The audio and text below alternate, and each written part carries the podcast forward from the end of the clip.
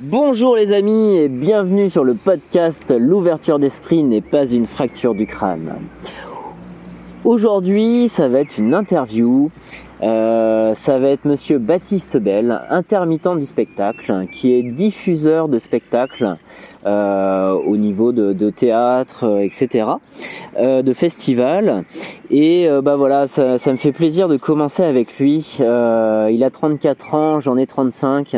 Ça fait 30 ans qu'on se connaît. On s'est connus de l'époque des bacs à sable passant par l'école, euh, passant par nos vies de famille euh, respectueuses. Euh, bref, c'est un un vrai ami de, de cœur et je suis très content qu'il soit là pour partager ce qu'il a à nous dire. Mon cher Baptiste, je te laisse la parole et je te laisse te présenter. Euh, bah déjà, j'essaie de pas pleurer parce que c'est l'introduction fait un peu mal à la tronche. Euh, bonjour à toutes et à tous. Je m'appelle Baptiste. Euh, j'ai pas loin de 35 ans, comme le disait Jérôme. Euh, effectivement, ça a été un peu particulier d'être en face à face à un, à un ami euh, très très cher. Donc, on va essayer de ne pas trop se lancer des fleurs pour éviter de pleurer avec le pollen. Euh, mais euh, voilà, comme euh, tu le disais, Jérôme, effectivement, je travaille en, sous l'intermittence du spectacle, qui est un régime particulier du régime général, mais on, reviendra en détail des conditions de, de, salariat de ce, de ce type-là.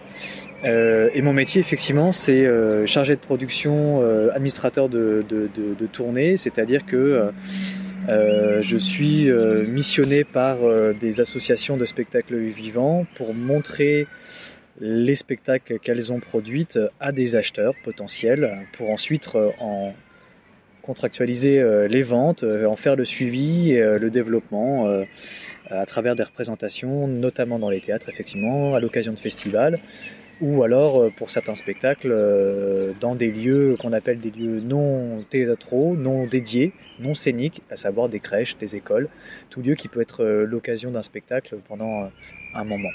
Voilà. Euh, c'est euh, une grosse partie de mon activité euh, salariale et la petite partie qui est en train de se développer depuis quelques mois, c'est de synthétiser toute cette, expérience-là que j'ai depuis 6-7 ans sous forme de conseils de, à la structuration des entreprises de spectacles vivants ou alors de conseils, de tutorat et de support euh, quasiment du back-office, on va dire, ou du SAV pour des personnes qui sont en activité euh, de chargé de production ou de diffusion et qui euh, aimeraient améliorer, se déplacer dans leur pratique, dans leur vision du spectacle, dans prendre simplement un peu plus de connaissances et de, de fermeté sur l'écosystème très particulier qu'est le spectacle vivant en France, car ça fait partie de ce qu'on appelle l'exception culturelle.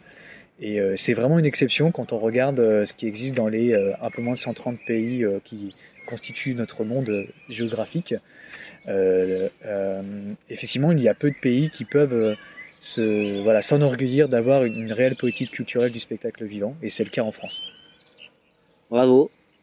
Je pense que ça, fait peut-être beaucoup. alors évidemment, il y a plein de fils de cela, mais j'ai essayé d'être, d'être concis pour donner une, voilà, un petit aperçu photographique très rapide de ce que c'est.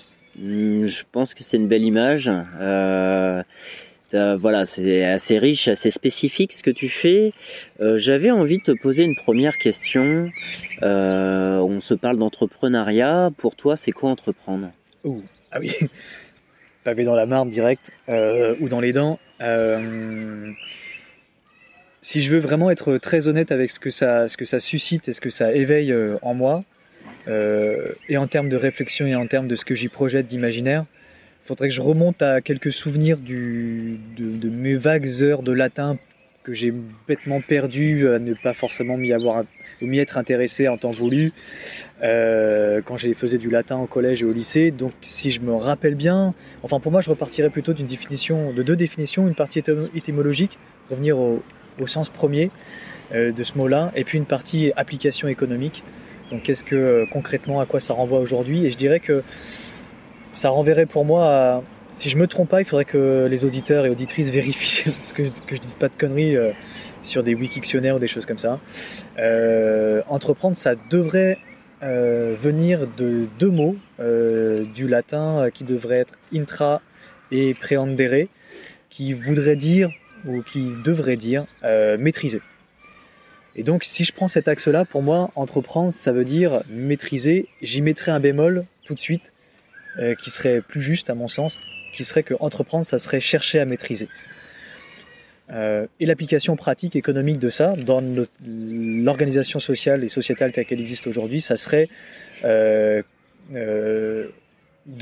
d'entreprendre en mettant, en créant une entreprise, c'est-à-dire une structure juridique qui permette à des énergies de se retrouver, de se fédérer autour d'un projet, d'une initiative de quelqu'un en particulier qui va essayer de la porter, qui va de fait en avoir la responsabilité, qui va peut-être en assumer le, plus de risques. Je mets vraiment beaucoup de guillemets à ce risque parce que je reviendrai, euh, mais on aura l'occasion d'en reparler. Euh, c'est une définition qui est pour moi polémique et donc elle a une application politique, économique, sociale. Et je pense qu'il y a beaucoup de choses qui se disent et qu'on véhicule ou qu'on nous fait croire sur ce que c'est qu'entreprendre en nous segmentant l'individu du collectif. Et mon cheval de bataille, en tout cas, de mon côté, par mes convictions politiques et parce que je, parce que je suis ce qui m'a constitué, c'est de réaffirmer qu'on n'est rien seul et que du coup, si on fait porter le chapeau et si on porte la responsabilité euh, sur un seul individu qui serait l'entrepreneur ou l'entrepreneuse, on oublie qu'il est venu avant de quelque part, qu'il est accompagné de personnes sur son chemin, euh, euh, de, de, vouloir entreprendre, de chercher à maîtriser, et que, en tout cas pour moi, maîtriser ou chercher à maîtriser, c'est d'une part reconnaître de ne pas pouvoir le faire seul. Donc on est venu avec quelqu'un, avec des groupes et qu'on va avancer avec d'autres personnes. Euh, c'est pour ça que l'auto-entreprise pour moi est un non-sens complet. Ça voudrait dire si est la branche sur laquelle on s'assit, c'est un peu dommage. Et, pour moi, voilà, ça, recouvre, excusez-moi, je vais déjà très très loin, mais ça recouvre un aspect de, recherche, de maîtrise de notre environnement, de notre monde. Et on n'en a qu'un et il est fini, donc je trouve que c'est assez noble. Euh, c'est traduit par euh, quelqu'un qui économiquement va prendre cette initiative-là, va la, porter, mais va du coup va chercher à impulser le collectif, à régénérer un collectif de travail. Et j'y mettrai une, troisième, euh, un troisième, une troisième voie qui serait pour moi le liant, qui serait cette cherche, cette recherche.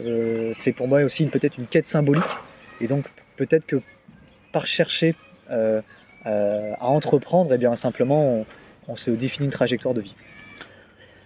Waouh, bah merci pour cette petite réponse, je dirais. Euh, entreprendre, moi j'ai été euh, regarder dans le dictionnaire, j'ai été voir mon cher Larousse. Larousse, euh, c'est ma femme. Entreprendre, c'est prendre une action qui est longue et complexe. Ouais. Euh, entreprendre, c'est tout ça et euh, bah au final on nous ment pas en fait quand on regarde dans le dico. Euh, entreprendre, c'est pas aller chercher euh, simplement ses gosses à l'école, euh, c'est se définir un, projet, un objectif, une vie qu'on a envie de réaliser. Ça peut être un voyage. Et bah oui, les choses prennent du temps. On va chacun à notre rythme. Je dis toujours qu'il faut y aller par petits pas. Et et voilà, et, c'est avancer en spirale. Je dis toujours qu'il faut commencer euh, du centre de l'humain euh, et le développer petit à petit. C'est-à-dire qu'on commence par ses voisins, son quartier, on passe à la ville et après on s'agrandit. Euh, ce podcast s'adresse aux francophones. On est 267 millions à aujourd'hui. Ils vont tous nous écouter là Je pense pas, j'espère. Mais euh, bah il faut pas oublier euh, qu'on est des nains de jardin au final. Euh, à la semaine dernière, on était 7 milliards 6 sur cette terre. On est seulement la septième langue la plus parlée au monde. Paris, pour votre culture, n'en est même pas la capitale. Euh, c'est Kinshasa au Congo avec 15,6 millions d'habitants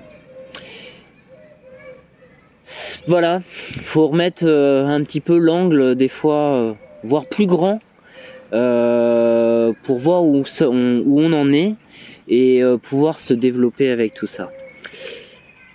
Baptiste, j'avais envie de te poser une question. t'as as une vie professionnelle riche. Et euh, qu'est-ce que tu as mis en place en fait pour y arriver? Et euh, quelle a été, euh, je voudrais dire, ta mission de vie? Qu'est-ce qui a, a fait que tu en es là aujourd'hui en fait?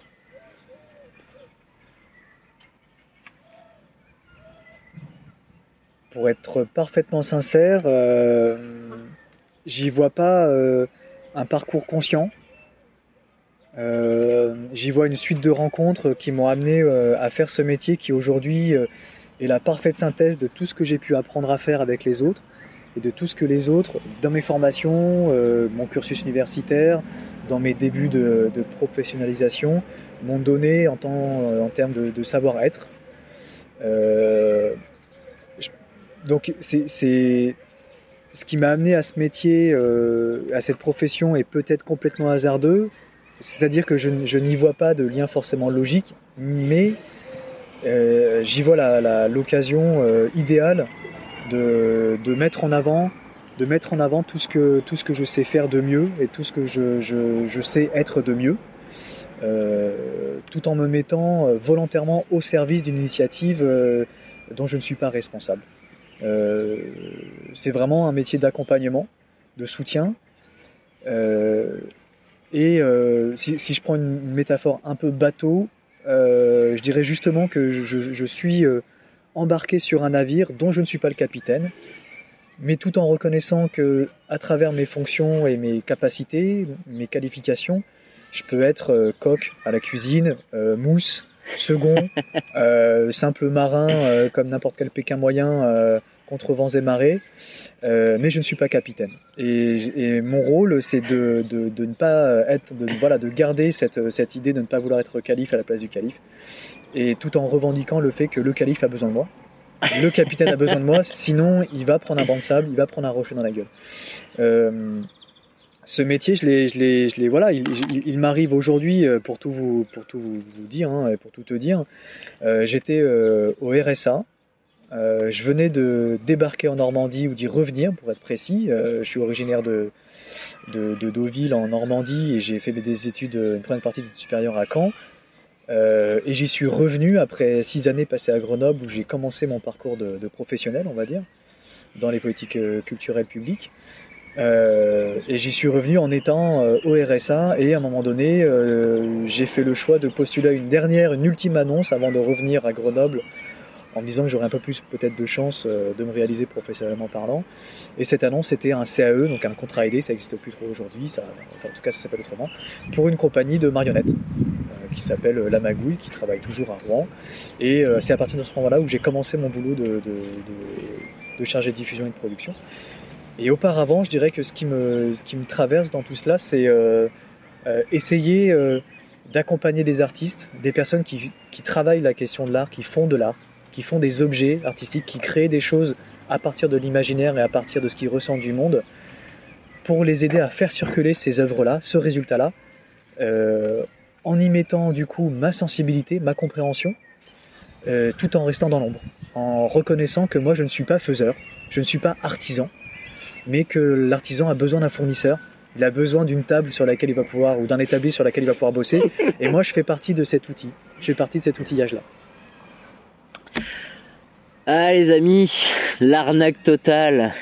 Il reprend nos paroles et nos belles discussions euh, de tout à l'heure. On s'est fait un petit restaurant avant. Et, euh, et il recycle à mort. Mais c'est très très bien. C'est ça la vie et c'est ça le partage. Si, ce que tu as dit tout à l'heure, euh, excuse-moi de te couper, ça, ça, sur, le, sur ta définition d'entreprise, est-ce que c'est qu'entreprendre euh, à partir de, de la Rousseau là c'est, c'est, ça, ça, résonne beaucoup pour moi parce que mon, mon dada, ce que je défends à travers mon parcours et mon positionnement professionnel, c'est justement notre rapport au temps. La mm. diffusion de spectacles, c'est ancrer euh, des spectacles dans un territoire, dans une région, enfin sur un territoire pour être plus précis, euh, et d'expliquer tranquillement aux artistes que le résultat, euh, la réussite entre guillemets, donc la circulation, la diffusion au plus grand nombre de spectateurs et d'acheteurs potentiels de leur, de leur création artistique, eh bien, c'est un rapport au temps. Et donc quelqu'un qui veut le résultat tout tout de suite, il ne pourra pas bosser avec moi, mais il ne pourra travailler avec personne parce qu'il faut qu'il apprenne ou qu'il réapprenne que ça vient pas du ciel, ça tombe pas tout cul dans le bec et que euh, même les efforts qu'on peut fournir ne payent pas forcément. C'est une course de fond, c'est un marathon. Mm. Et donc euh, il y a plein d'étapes à franchir euh, avant de, de trouver le résultat qu'on espère. Ça marche. J'avais envie de te poser une question et euh, elle est vraiment dans la continuité de ce que tu viens de dire. C'est une question grande et philosophique. Es-tu satisfait de ta vie?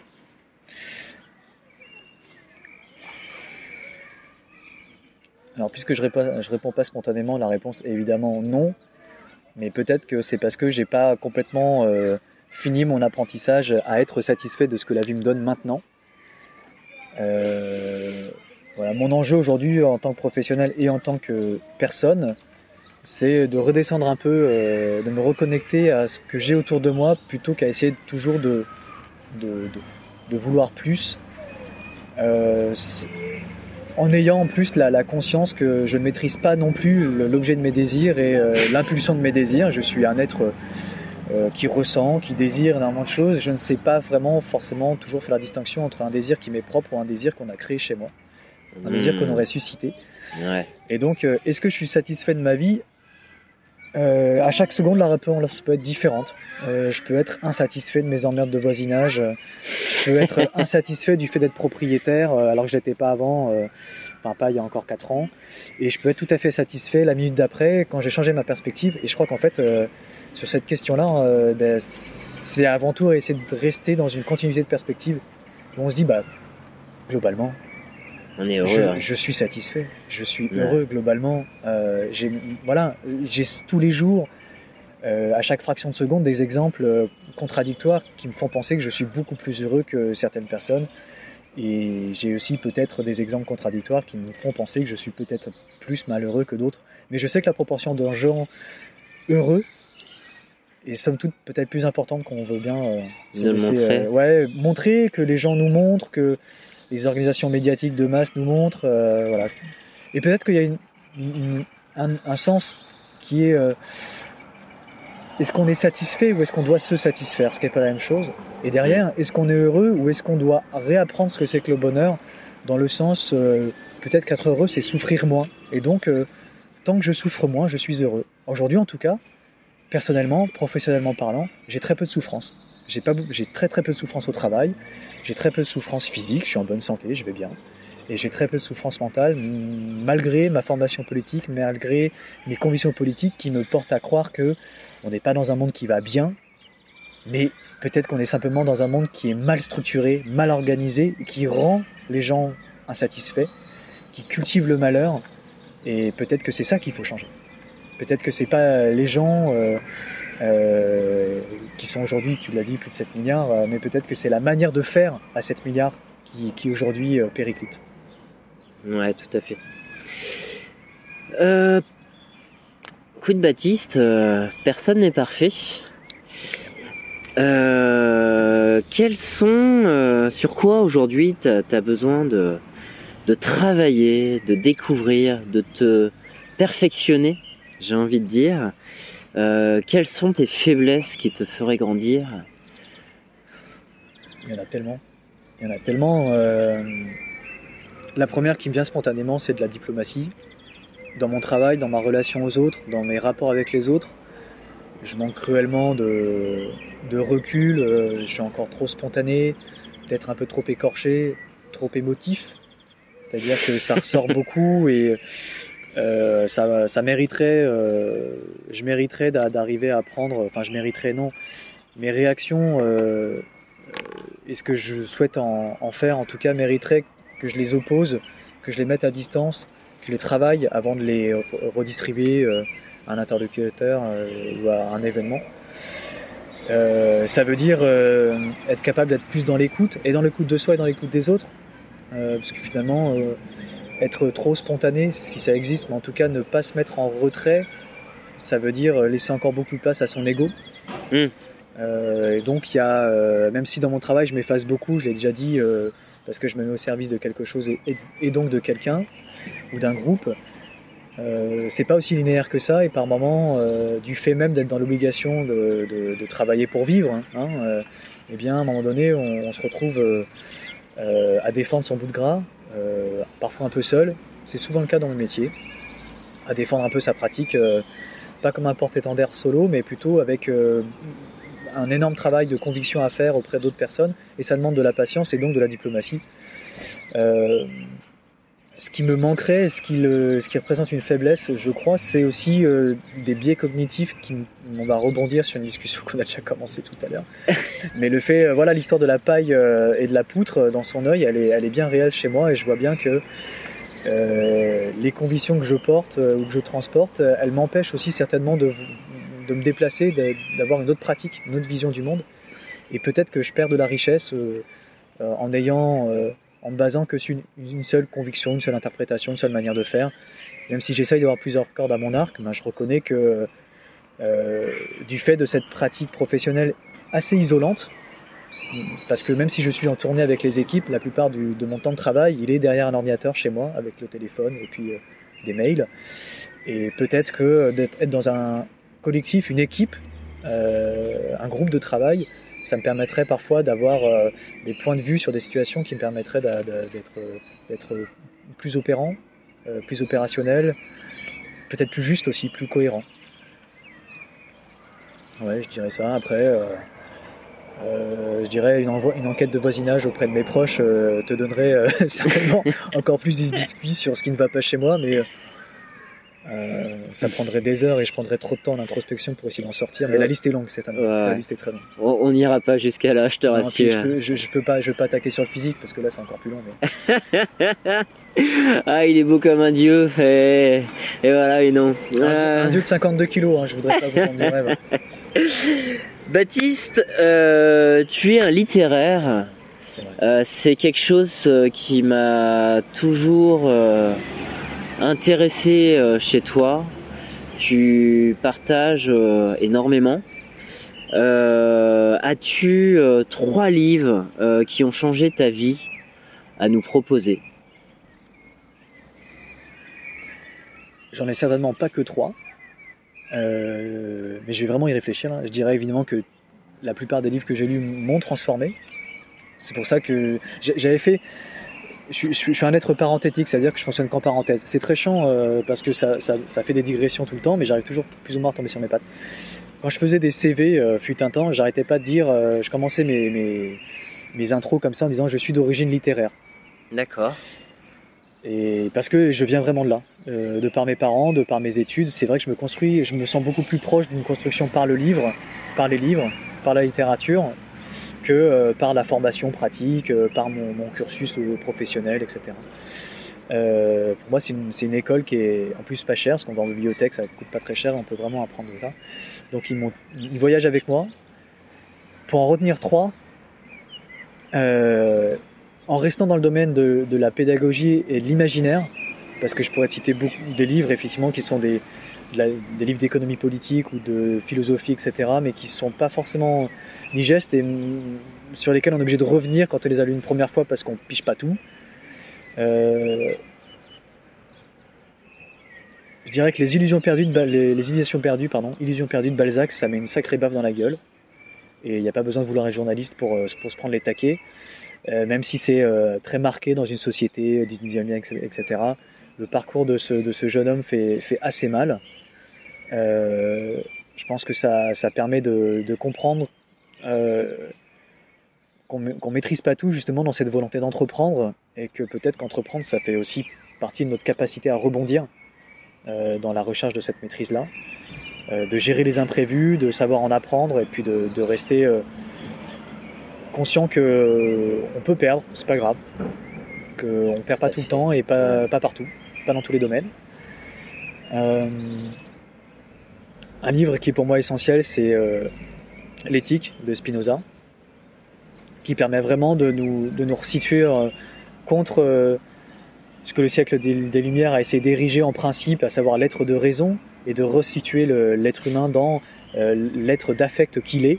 Ça permet de, de, rester du côté de l'animal, certes social, certes très évolué parce qu'on est tout en haut de la chaîne, et qu'on est vraiment l'espèce qui a le mieux su tirer parti de sa planète, son, son écosystème. Euh, voilà, regardez où est-ce qu'on en était il y a trois siècles. Je veux dire, l'évolution technologique est fulgurante. Aucun animal d'aucune espèce n'est capable de faire ça aujourd'hui, On a été capable de faire ça. Peut-être qu'un tricératops retrouverait sera capable de, construire des, téléphones portables ou des immeubles de trois étages, mais j'en doute. Hmm. Euh, on est quand même euh, un animal adaptatif, euh, un formidable couteau suisse. Et, pour nous ramener à ça, pour pas nous couper d'une partie naturelle de notre existence, ben Spinoza est essentiel. Il est essentiel parce qu'il nous rappelle qu'on est sous l'empire des passions et que dans cette, cette soupe un peu cartésienne qu'on nous vend, absolument on a conscience, on peut tout faire, etc. Ben, il y a toute une partie de spontanéité dont je parlais tout à l'heure, d'affect qu'on doit respecter. On doit la travailler peut-être, pour pas être uniquement là-dedans, mais on doit la respecter, on doit l'écouter. On doit l'écouter. Par exemple, il n'y a rien qui m'effraie plus que les reportages de neurosciences qui, vont nous, nous disséquer ce que c'est que le sentiment amoureux. Moi, ça m'effraie ça. Ça m'effraie, ça me fait, ça me fait même vomir parce que je me dis le jour où on aura analysé scientifiquement ce que c'est que l'amour, la relation à l'autre, on aura perdu notre humanité. On aura définitivement perdu ce qui est capable de nous projeter les uns vers les autres sans se connaître. J'aurais pas dû dire que tu étais un littéraire, mais je crois plutôt un philosophe. Non, euh, un philosophe euh, de ton temps, euh, sûrement. Est-ce que tu as un troisième livre ou tu veux qu'on passe à la prochaine question? Je vais, je vais, essayer de trouver un troisième livre. Je vais, essayer, je, vais, je vais prendre un tout petit instant pour réfléchir très sérieusement. écoute, je vais pas aller très loin. Je vais simplement recycler un truc que je suis en train de, de alors non pas de relire, mais de réécouter enfin d'écouter plutôt. Euh, à cause de tes histoires de podcast, là, je vais balancer, mais ça m'a donné envie de. Puis plusieurs fois, tu m'avais parlé d'audio-livres. Euh, j'en ai pris un au pif sur, euh, sur YouTube.